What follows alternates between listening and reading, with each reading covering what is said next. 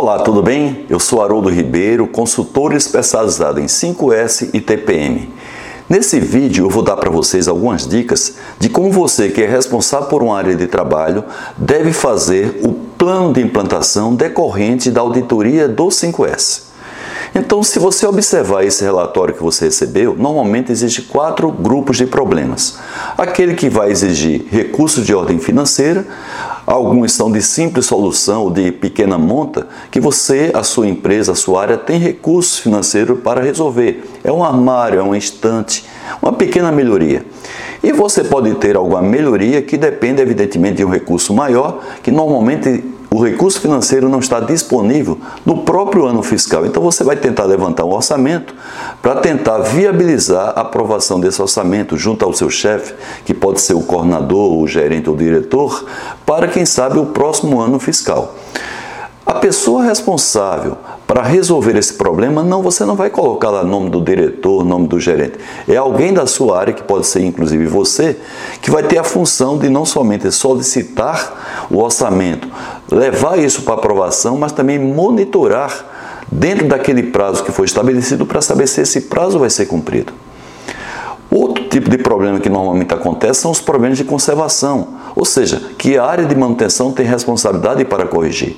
Neste caso, você vai discutir com a área de manutenção a real prioridade desse problema, se esse problema gera risco, se é um problema que compromete a funcionalidade do equipamento, a produtividade da área, e dentro dessa análise, verificar com a manutenção a real prioridade desse problema, definir com a manutenção um prazo. E mais uma vez, a pessoa responsável por essa ação é alguém da sua área e não simplesmente colocar que a responsabilidade para solucionar o problema é da área de manutenção. É alguém da sua área, inclusive podendo ser, podendo ser você, que vai fazer a solicitação e vai fazer também um monitoramento da solução desse problema.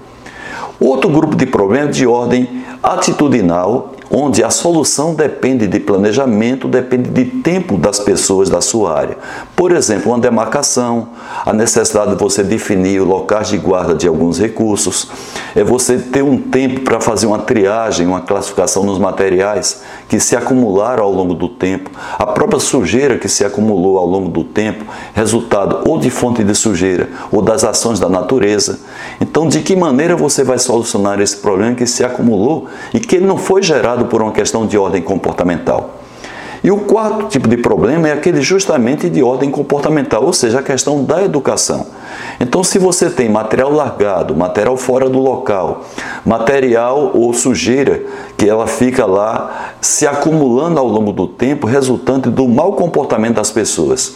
Então, você deveria discutir essas questões num primeiro momento com a equipe e tentar eleger alguém da equipe que vai ser o capitão desta causa ou seja, alguém, no primeiro momento, proativo, que vai, junto aos colegas de trabalho, tentar verificar qual é a causa raiz dessa questão comportamental. Você pode, evidentemente, fazer um rodízio.